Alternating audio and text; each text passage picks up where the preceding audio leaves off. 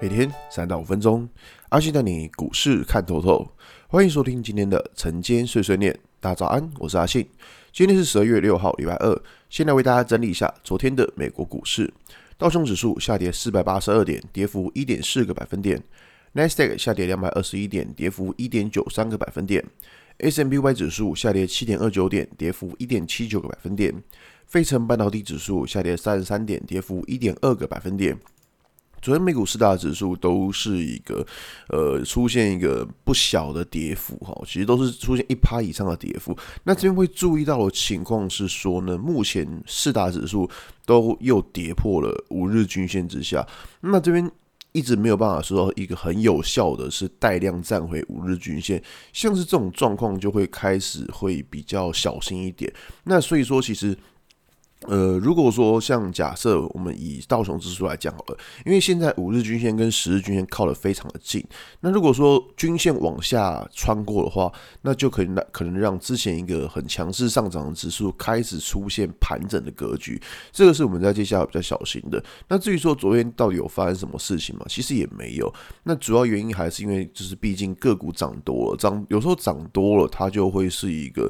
呃，利空消息，因为有时候跌升就是利多多嘛，然后涨多就是利空嘛，这个是不能否认的。那么回到台股来看，台股在昨天也是一样哦，就是说现在台股其实也是一个在呃蛮尴尬的局面。怎么说呢？因为像昨天早盘一度很强，是涨快百点，然后后来就一路开高走低，然后我们在这边接下来要看到也是扣底值会越来越高。那像这种扣底值会越来越高的情况之下。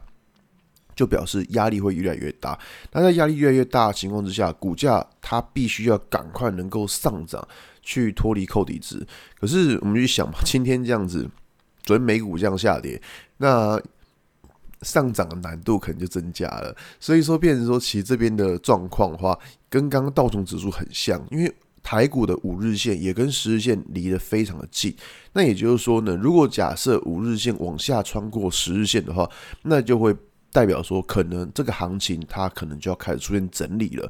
那如果行情开始出现整理的话，那大家在操作上可能要去留意一下，就是不要去追价，因为你去追高，可能你盘中看到有些股票转强，可能有去追高，但往上追了之后，你会发现，哎，怎么好像追了一个相对高点？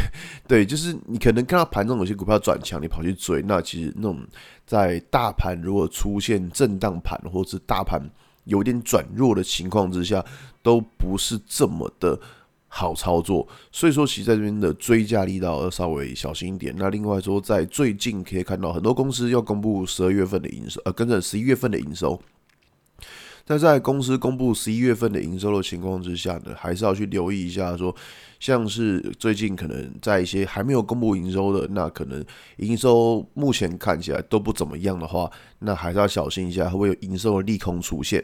好吧，今天节目就到这边。如果你喜欢今天内容，记得按下追踪关注我。如果想知道更多更详尽的分析，在我的专案《给通勤族的标股报告书》里面有更多股种茶分享给大家哦。阿信晨间碎碎念，明天见，拜拜。